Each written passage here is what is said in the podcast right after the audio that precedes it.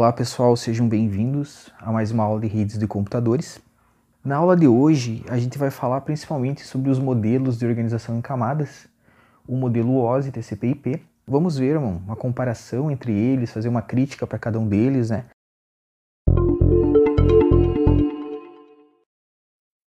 Começando então uma breve introdução, né? As redes de computadores elas oferecem alguns tipos de serviços, como nós já vimos, como por exemplo o serviço de e-mail, o serviço de páginas web, e um dos principais tipos aí de benefício, né, que, que gera com que essas redes sejam utilizadas por muitas pessoas, são as economias para as empresas. No entanto, como a gente viu no histórico das, das redes de computadores, quando surgiu ali o modelo de comutação por pacotes, muitas iniciativas começaram a criar suas próprias arquiteturas de redes e acabou que não existia uma interoperabilidade entre essas redes. Né? Então elas operavam de forma isolada, não existia um consenso de como que a, a comunicação deveria ocorrer e também não existiam especificações que todas elas seguiam. E aí começaram a surgir problemas, como ah, como que eu, no momento que uma empresa comprava uma solução, uma arquitetura de redes, e ela queria integrar com outra, acabava que não, não funcionava, né? E também os fabricantes do ponto de vista deles ficava complicado, porque não existia uma especificação que todos eles concordassem sobre como fabricar os equipamentos de redes. O projeto, então, da comunicação de uma arquitetura de redes não é fácil, porque a gente tem muitos aspectos técnicos envolvidos, né? Desde os meios de transmissão, passando pelos dispositivos, o nível de sistema operacional também.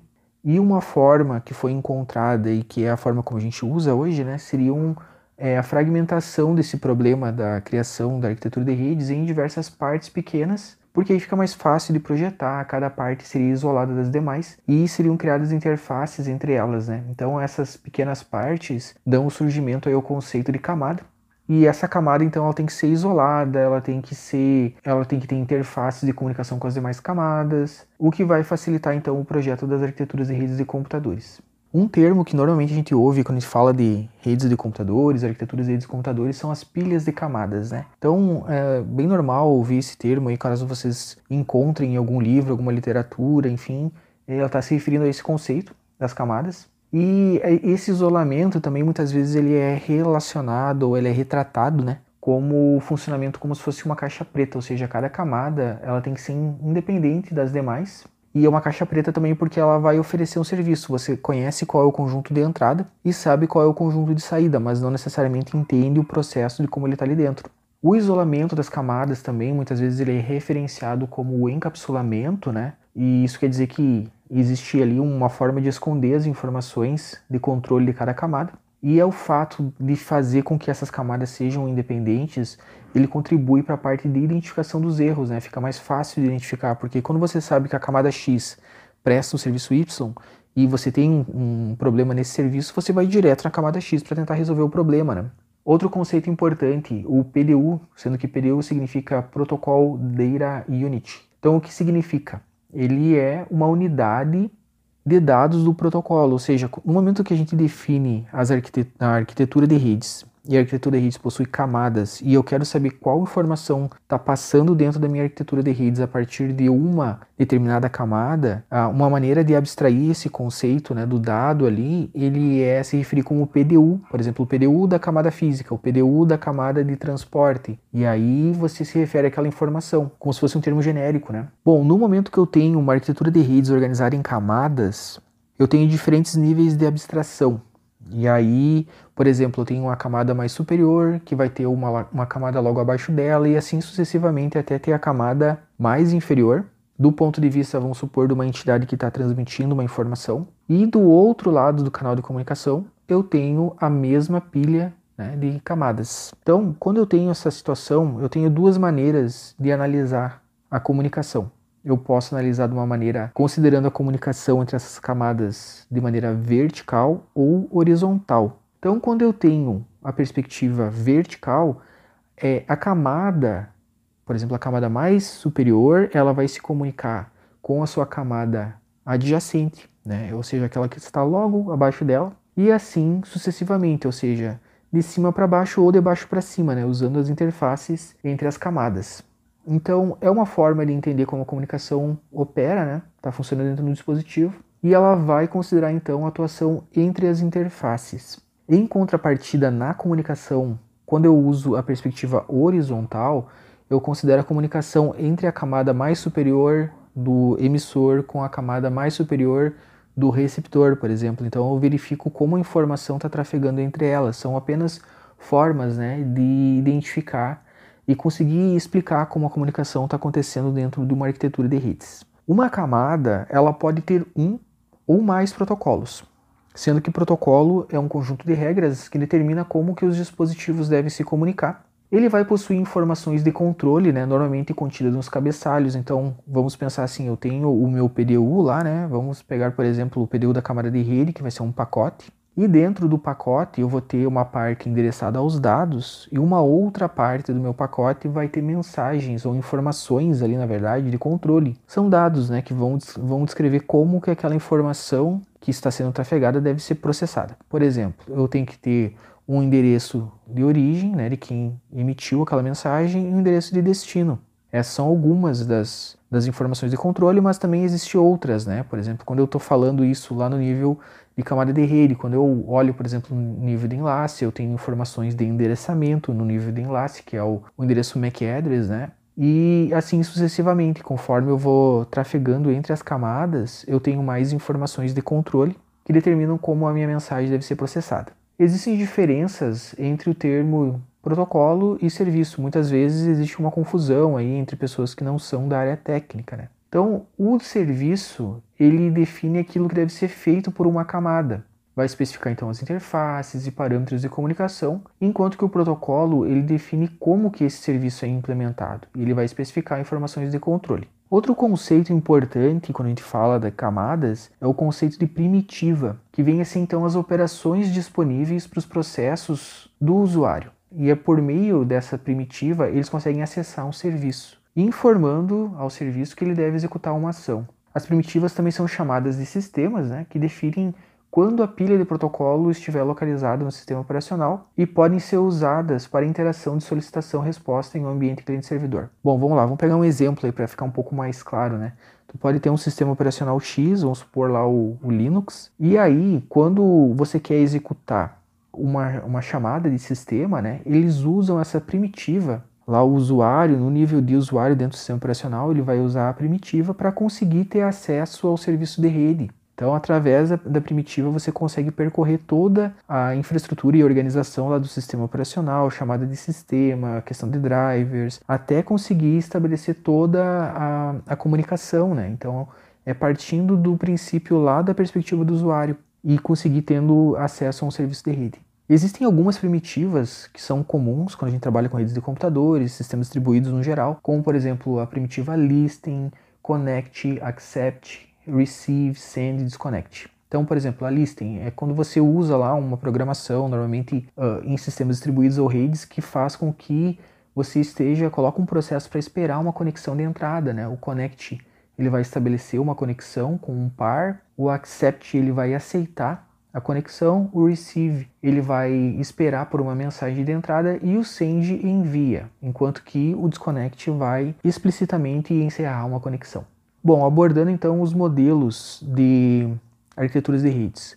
Normalmente em qualquer curso de redes de computadores aí que vocês fizerem no mundo inteiro, vocês vão ver que é estudado o modelo OSI, né? O modelo OSI, sendo que OSI significa Open System Interconnection, ele é o primeiro passo, então, que foi dado em direção à padronização internacional dos protocolos organizados em camadas.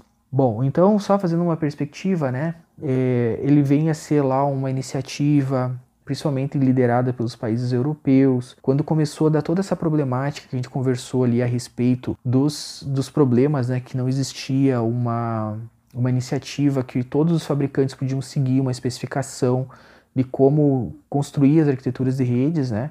Essa iniciativa da OSI, do modelo OSI, ele foi uma iniciativa da ISO, né? Que buscou criar esse modelo aí, então foi um passo inicial. Ele, de fato, ele não consiste em uma arquitetura de rede, ele não especifica serviços e protocolos exatos, mas ele informa o que, que cada camada deve fazer. Então foi uma iniciativa que foi o primeiro passo, né, que todo mundo estuda. Então uma das características do modelo OSI é que ele possui sete camadas. Aí eles têm toda uma problemática ali que como chegaram nesse número, né? Então como chegaram ao número 7, por que não 5, não 6, né? Então, o que foi apresentado ali é que o número de camadas ele tem que ser grande o suficiente para que existam funções distintas não sejam colocadas na mesma camada, porque no momento que eu tenho uma camada e ela atua como uma caixa preta, eu não posso ter funções que se sobreponham entre as camadas, né? Porque eu preciso garantir o isolamento. Então eu tenho que ter um número grande suficiente para garantir esse isolamento. Mas também eu não posso ter um número muito grande de camadas, porque aí ficaria difícil de controlar essas camadas, né? As camadas do modelo OS, então, é a camada física, enlace de dados, rede, transporte, sessão, apresentação e aplicação. A camada física, a função dela é transmitir bits pelo canal de comunicação. Na camada de enlace de dados, ele vai buscar abstrair esse canal de comunicação lá da, da camada física de modo que ele pareça um canal de comunicação livre de erros. Né? Mas a gente tem apenas a comunicação ponto a ponto, ou seja, entre dois dispositivos. Eu não consigo ter uma visão da rede como um todo. Enquanto que no nível de rede, da camada de rede, agora sim, eu não tenho mais a informação só em ponto a ponto entre dois nós, né? Quando eu falo nós, tá, pessoal, tô falando de dispositivos na rede, independente se ele é um computador, se ele é um roteador, um switch, tá? Então, no nível de camada de rede, eu já consigo ter essa visão de vários dispositivos interconectados e não necessariamente ponto a ponto. Então, eu já começo a ter uma topologia, uma organização, né? Na camada de transporte, o objetivo dela é garantir que os fragmentos de dados chegarão ao destino na camada de sessão é tratado o diálogo, o gerenciamento de tokens, a sincronização. Na camada de apresentação é abordado os aspectos de sintaxe, semântica das informações e por último, lá na camada de aplicação, é onde é feita a disponibilização dos protocolos para os usuários ou para as aplicações. Ou seja, para quem não tem o conhecimento técnico da área de redes, o usuário ele vê só o que acontece na camada de aplicação. Bom, a gente vai ver agora detalhes né, sobre cada uma dessas camadas. A ideia não é fazer um, um detalhamento muito profundo sobre elas, porque esse assunto ele aborda as duas disciplinas de redes, redes de computadores 1, redes de computadores 2, mas a gente vai dar um overview, né, uma visão geral, para que vocês tenham um entendimento. Então, por exemplo, lá na camada, de na camada física, ela é responsável pela transmissão de bits, né, conforme a gente já falou. Então, algumas questões que ela vai tratar ali é quanto tempo um bit deve durar, se a transmissão ela será unilateral ou bidirecional, quantos pinos um conector lá do cabo de rede propriamente dito ele deve ter, qual que é a finalidade de cada um desses pinos, quais os esquemas de codificação de sinais, questões sobre a modulação e a multiplexação de sinais e também a capacidade de transmissão do meio físico utilizado. Na camada de enlace, que determina então, ou melhor dizendo, a camada de enlace, ela busca criar uma abstração nesse canal de modo que ele pareça livre de erros. Então ele vai mascarar os erros reais para a camada de rede, a camada que está acima dela, né? Vai impedir que um transmissor que tenha uma, uma, capacidade de processamento muito grande, que ele sobrecarregue um receptor que não tem essa mesma capacidade, vai controlar o acesso ao meio físico, né? principalmente quando a gente trata de redes broadcast, ou seja, quando você tem um meio de comunicação ou de transmissão de dados que ele é compartilhado por todos os dispositivos na rede. Então, ali, quando existe essa configuração, se eu tenho entidades que enviam pacotes ao mesmo tempo na rede, acaba que dá conflito entre essas mensagens, né? Elas se chocam ali no meio físico e elas se perdem. Então, por isso que vem a necessidade desse controle de acesso. E isso é feito em nível de camada de enlace. Então, um exemplo simples de como acontece isso são nas redes sem fio, né? Que nós temos lá a subcamada de controle de acesso ao meio que faz esse gerenciamento. Inclusive, é um dos pontos que a gente vai ver na disciplina de redes 1. A camada de rede, ela vai determinar o roteamento, né? Entre uma origem e destino, considerando que os pacotes são roteados por redes de interconexão. Né? Lembrando então que essa rede de interconexão é aquele conjunto de dispositivos que podem existir entre um receptor e um transmissor. Então acontece que quando tem essa configuração, é a camada de rede, né, através do seu roteamento, que vai encontrar a melhor rota para ela. E essas rotas elas podem ser do tipo estática, pode ser atualizada automaticamente, pode ser gerada no início de cada sessão ou pode ser dinâmica. Além disso, a camada de rede ela trata sobre o controle e congestionamento de pacotes, ela vai garantir a quantidade de pacotes passando pelo mesmo caminho. Além disso, tem alguns problemas que ela vai tratar, por exemplo, a questão do endereçamento, não pode ter, existir na rede dispositivos com o mesmo endereço de rede. Tem que tratar diferentes especificações sobre o tamanho dos pacotes, tem que tratar também a questão que a rede pode utilizar somente um protocolo, né? Ou seja, tem que existir um entendimento sobre qual protocolo seguir para estabelecer a comunicação. E então, todas essas questões devem ser tratadas em nível de camada de rede. Permitindo assim a interconexão de redes heterogêneas. Né? Então, quando a gente tem aquela situação lá da, do histórico das redes de computadores, que existia um problema sobre uh, os modelos de arquitetura de rede que não conversavam entre si, basicamente aqui na camada de redes ela tem que garantir essa interoperabilidade. Então, por exemplo, você tem diferentes tipos de redes com diferentes tipos de dispositivos, a camada de rede ela tem que garantir a comunicação entre essas redes. A camada de transporte ela tem que garantir os fragmentos, que os fragmentos de dados chegarão ao destino. Então ela aceita os dados que vêm da camada de aplicação, vai dividir ele em unidades menores e repassa essas unidades para a camada de rede e ela garante então né, que esses fragmentos chegarão corretamente.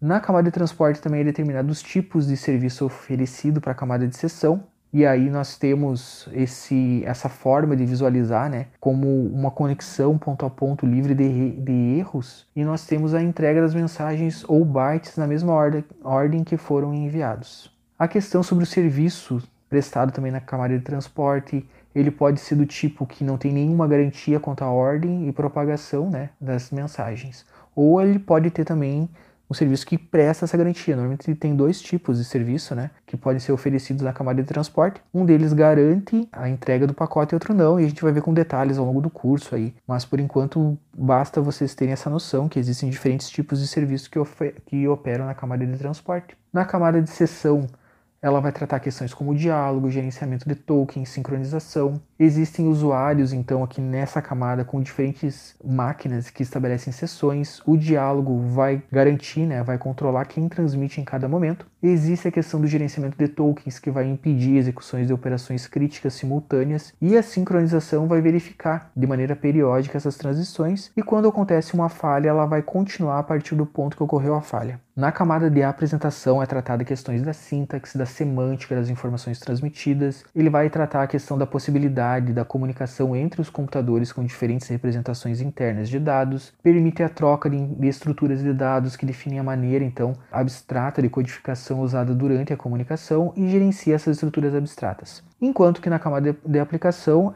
vão ser oferecidos então os protocolos para os usuários e para as aplicações um exemplo de protocolo seria o HTTP, que vai ser a base lá para a web, né? Vou mostrando então, já que a gente falou do conceito de PDU, dá para a gente analisar essas camadas do modelo OSI e ver qual é o tipo de PDU por camada. Então, por exemplo, quando eu tenho a camada física, eu não digo normalmente que o PDU é do tipo da camada física. Por quê? Porque eu sei que no nível físico, quando acontece uma comunicação lá na camada física, são bits que trafegam, né? Então, eu vou me referir a esse dado como bit. Quando eu tenho a camada lá de enlace de dados são quadros que vão trafegar o frames, né?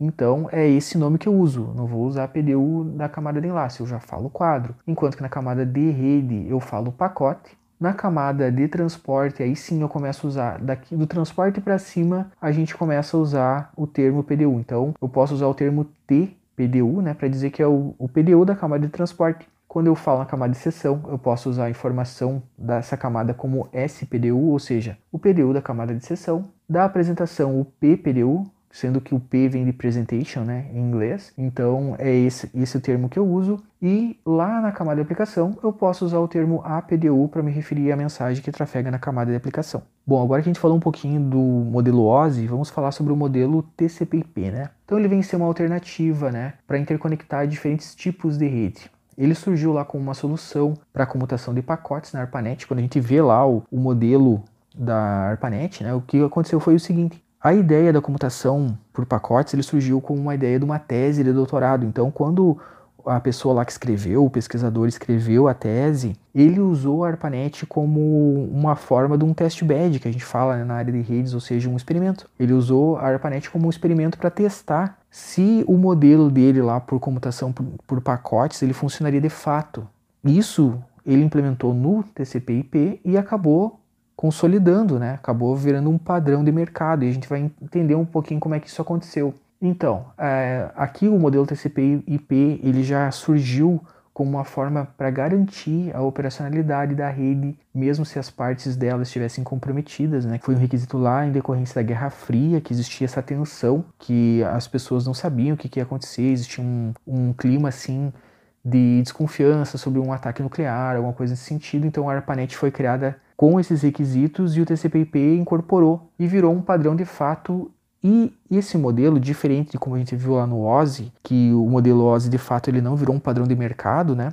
Mas o TCP/IP, sim, ele virou um padrão de fato. É ele que é seguido até hoje, com pouquíssimas alterações. E esse modelo possui quatro camadas, a gente vai estudar elas agora então. No caso do TCP, as camadas são a camada de aplicação, quando a gente olha ele de cima para baixo, né? Camada de aplicação, camada de transporte, camada de internet e camada de enlace. Então vejam que a gente não tem a camada física, a gente não tem a camada de sessão nem a camada de, apresentação lá do modelo OSI, né? Então vamos lá, a camada de enlace, ela vai descrever os enlaces como linhas seriais, ela determina requisitos para a camada de rede, quais requisitos que a camada de rede deve cumprir né, para prover o serviço orientado à conexão e não orientado à conexão, sendo que esses serviços são os serviços da camada de transporte, né? E a gente vai entender eles com mais detalhes ao longo da disciplina, mas são esses serviços. A camada de enlace no modelo TCP/IP, ele não é de fato uma camada propriamente dita quando a gente vê a definição de camada, né? Por quê? Porque ela atua mais como se fosse uma interface entre os hosts, né, os, os dispositivos e os enlaces de transmissão. E o material inicial lá da, do TCP/IP tem pouco a dizer sobre ela. A camada internet ou a camada de rede, na verdade, quando a gente faz uma comparação entre o modelo OSI e o TCP, a gente olha para a camada de rede do modelo OSI e ele seria equivalente à camada internet, né? Mas é, a camada de rede no modelo OSI seria equivalente a essa camada internet aqui no TCP/IP. Então ela é responsável por integrar toda a arquitetura, ela garante que os pacotes injetados em um host de origem vai chegar no host de destino, esses pacotes eles podem passar por diferentes rotas ou diferentes redes. Eles seguem uma ordem de recebimento dos pacotes, né? Essa ordem pode ser diferente no momento que você envia. Você tem uma ordem especificada, mas lá no recebimento eles podem chegar em, em ordem diferente. O protocolo IP ele vai ser utilizado para fazer o endereçamento desses pacotes e o protocolo ICMP sendo que ICMP significa Internet Control Message Protocol, informa os erros então em nível de IP. Quando você dá um ping, por exemplo, né, para testar uma conectividade, você vai ver lá que existe uma, uma comunicação em nível do ICMP, né? E vai te dar uma estatística sobre erros e tudo mais, e ele ocorre em nível de rede. A camada de transporte no modelo TCP/IP funciona mais ou menos da seguinte forma: nós temos entidades pares dos hosts de origem e destino e ele vai garantir uma conversação entre eles. Então, aqui nós temos os dois protocolos de comunicação que funcionam dentro da arquitetura do TCP/IP, sendo eles o TCP e o UDP. Então, o TCP ele vai garantir um serviço de conexão, sendo que TCP significa Transmission Control Protocol e UDP significa User Datagram Protocol. Então, no TCP a gente tem essa garantia de uma conexão estabelecida, uma conexão confiável, né? Ele vai abrir especificamente uma conexão e depois vai enviar os dados. E nesse controle aí, nessa forma de comunicação, ele consegue controlar o fluxo das mensagens, por exemplo. Em contrapartida, no UDP, ele não é um protocolo orientado à conexão, nem confiável. Então, basicamente, como é que funciona? Trazendo isso para uma linguagem bem simples. Quando um, host origem ele quer se comunicar com o host destino, ele simplesmente envia as informações para aquele host sem abrir expressa, expressamente uma conexão e ele também não vai fazer a confirmação dessas, desses pacotes. Então, parando assim, analisando num primeiro momento, a gente pensa, ah, mas então o TCP ele é muito mais interessante porque ele vai garantir essa entrega de mensagem, ele é confiável, ele vai abrir a conexão. Na verdade, depende. Né? Não tem como a gente dizer que o TCP é sempre melhor que o UDP, porque depende muito da aplicação. Quando você não precisa ter essa confirmação, é interessante você ter o serviço UDP, por isso que existem os dois e os dois são ótimos. Então, o TCP, quando que a gente usa? É mais quando a gente precisa de fato garantir esse controle. Aplicações que não seria tão interessante ter essa confirmação, vamos supor né, que o IDP seria mais interessante. Vamos pensar aí, por exemplo, num streaming de uma rádio ao vivo, por exemplo. Se caso for perdido um pacote, você não precisa de fato reestabelecer aquela comunicação tendo um custo no nível de infraestrutura de rede. Você pode simplesmente ir enviando os pacotes e você vai transmitindo para quem está ouvindo. Aí depois essa pessoa ela pode atualizar lá e ver o que está acontecendo num, num instante mais atual, mas não necessariamente você precisa garantir que toda aquela informação chegou lá no teu destino. Então, dando alguns exemplos, né? Quando a gente tem lá alguns serviços que são importantes para utilizar a serviços orientados à conexão, a gente pode falar dos quando a gente quer um fluxo de mensagem confiável, a gente quer um controle de bits, né, e quer uma conexão confiável. Então, por exemplo, lá, quando a gente quer um VoIP, quer fazer um download de um arquivo grande, por exemplo, um filme ou uma sequência de páginas, a gente usa um serviço orientado à conexão. No serviço sem conexão, a gente pode falar lá do lixo eletrônico, né, o spam, uma mensagem SMS de texto, por exemplo, né, ou uma consulta a banco de dados. Então, normalmente a gente usa o serviço sem conexão e em alguns casos a gente pode até trabalhar para desenvolver algo em cima de controle customizado para a aplicação quando a gente usa o serviço sem conexão.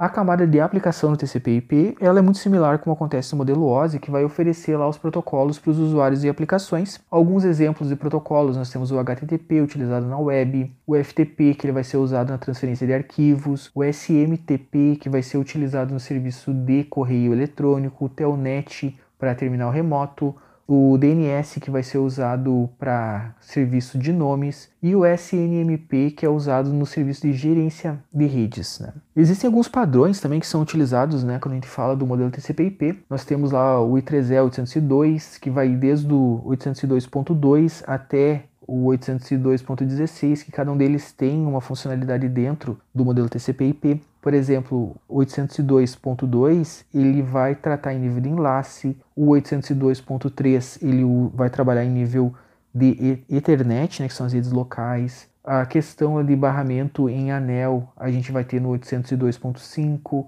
e assim vai indo, né? E a gente vai, vai estudando isso ao longo da disciplina. Bom, agora que a gente já conhece um pouquinho sobre o modelo OSI e sobre o modelo TCP/IP, a gente pode fazer algumas comparações entre eles, né? A primeira é que eles possuem pontos em comuns, como vocês mesmos já devem ter percebido. Por exemplo, ambos se baseiam no conceito de camadas e pilhas de protocolos. Essas camadas possuem em comum algumas funcionalidades, por exemplo, a camada de transporte, né? Em ambos os modelos, ele vai garantir um serviço fim a fim. Mas também existem diferenças. Por exemplo, o número de camadas é a diferença mais óbvia, né? Que o modelo OSI ele possui sete camadas, enquanto que no modelo TCP/IP tem só quatro. Além disso, existe uma questão conceitual sobre o que, que cada modelo entende, né? Por exemplo, no modelo OSI, ele traz muito claro o que, que é um serviço, o que, que é uma interface o que, que é um protocolo. Que o serviço é o que, que a camada faz, a interface é como os serviços podem ser acessados e que protocolos podem ser ofertados em cada camada. No modelo TCP original, esses conceitos eles eram confusos. Por exemplo, existiam únicos serviços reais lá, né, que seriam oferecidos na camada de internet, que seria o envio de pacotes IP e o recebimento desses pacotes. Então é basicamente isso. Né? Não tinha toda essa definição desses conceitos, era algo assim sem um planejamento muito claro. Também a gente pode fazer algumas analogias, algumas comparações em termos do momento da concepção de cada modelo, né? Então, como falei brevemente, o modelo OSI ele foi uma iniciativa inicial, né, para conseguir criar um padrão, mas o modelo em si ele surgiu antes dos protocolos. E isso tem vantagens e desvantagens. Por exemplo, uma das vantagens, o modelo ele não tem influência do protocolo propriamente dito, e outra vantagem é que o modelo é, era genérico. Por que, que isso são vantagens? No momento que eu tenho um modelo genérico, eu posso trabalhar com diferentes pilhas de protocolos ou diferentes tipos de rede a partir desse modelo genérico, né? Ele não é um modelo engessado que a gente fala, né? E a questão de não ter influência dos protocolos também significa que eu posso ter um modelo abstrato, né? E que fica de fácil adaptação, eu posso criar uma, uma camada intermediária, fica fácil de, de, criar novas tecnologias, porque o modelo não depende da tecnologia. Basicamente é isso. No entanto, um problema desse modelo é que os projetistas que desenvolveram, que implementaram as primeiras versões do modelo OSI, eles não tinham experiência. E o TCP/IP ele surgiu depois dos protocolos. Então, o que aconteceu de fato foi que começaram a surgir algumas iniciativas para desenvolvimento e implantação do modelo OSI, mas depois, na hora do TCP/IP, essas implementações já existiam. Então, primeiro surgiram esses protocolos, mas em contrapartida o modelo meio que se tornou refém, né? Ele se tornou mais engessado. Então, ficaria muito complicado dele se adaptar a outras pilhas de protocolos, o que comprometeu um pouco essa questão toda de como organizar as arquiteturas de rede seguindo o modelo TCP/IP. Também existem diferenças quando a gente considera a comunicação orientada à conexão e a não orientada à conexão, porque no modelo OSI a camada de rede suporta ambos os modelos, comunicação orientada à conexão e não orientada à conexão, e na camada de transporte apenas a comunicação orientada à conexão deveria ocorrer. Já no modelo TCP/IP a camada de rede suporta apenas a comunicação não orientada à conexão e a camada de transporte aceita ambos, né? A comunicação orientada à conexão e não orientada à conexão. Então, existe essa diferença aí em termos do que, que se faz na camada de rede e o que, que se faz na camada de transporte em cada modelo, uma divergência de opiniões, né? Passando então a uma crítica ao, ao modelo, né? Vamos primeiro analisar uma crítica ao modelo OSI, depois uma crítica ao TCP/IP. No caso do modelo OSI, os especialistas, né, eles pensavam que o OSI ia dominar o mercado. No entanto, existiram alguns problemas, porque a gente disse que o OSI ele saiu, surgiu num momento ruim, a tecnologia que foi criada não foi boa e as implementações, né, consequentemente, eram ruins e uma política ruim foi adotada. Então, um momento ruim por quê? Porque foi logo ali no desenvolvimento do modelo, né? Então, não foi o momento mais adequado para a criação do modelo. A tecnologia é ruim por quê? Porque aquele número de sete camadas, de fato, ele não reflete uma especificação técnica, né? Então, não era um número mais adequado, tanto que pouquíssimas implementações do modelo OSI foram criadas e as implementações que surgiram elas eram lentas, gigantes e não funcionavam muito bem. Além disso, quando a gente fala da política ruim, para retratar uma situação que existiu ali de uma meio que uma queda de braço entre os burocratas, as pessoas que trabalhavam no, setor de, de, de, especificações e padronizações, eles queriam ter a última palavra em termos do, do padrão, né? E isso ia contra as pessoas que estavam lá botando a mão na massa mesmo, né? Os programadores, os pesquisadores. Os pesquisadores tinham uma visão e os burocratas tinham outra. Então acabou gerando uma disputa entre essas, essas duas grandes vertentes, o que não contribuiu para o desenvolvimento do modelo. No entanto, o modelo TCP/IP ele também tem limitações e alguns dos problemas dele aí é que ele não diferencia o conceito de serviço, interface e protocolo, e isso lá no modelo OSI está bem claro. O modelo ele tem dificuldades para se adaptar em novos tipos de rede, porque bem no fim esse modelo se tornou engessado, né? A camada de host rede não seria de fato uma interface, não uma camada, mas sim uma interface. E não existe uma definição entre a camada física e enlace de dados. Tudo, de, tudo é a mesma coisa ali dentro, né? E de fato elas deveriam ser separadas. Então, uma breve conclusão né, disso tudo é que a organização em camadas ela, ele facilita o projeto das arquiteturas de rede. O modelo OSI ele é o primeiro passo para a padronização. No entanto, o modelo TCP/IP ele foi o que de fato se consolidou. E a gente abordou então uma comparação entre esses modelos, fazendo uma análise crítica entre cada um deles. Bom, pessoal, espero que vocês tenham gostado aí desse, dessa aula, tá? Caso vocês tenham alguma dúvida, podem entrar em contato comigo. Bons estudos para vocês e um abraço.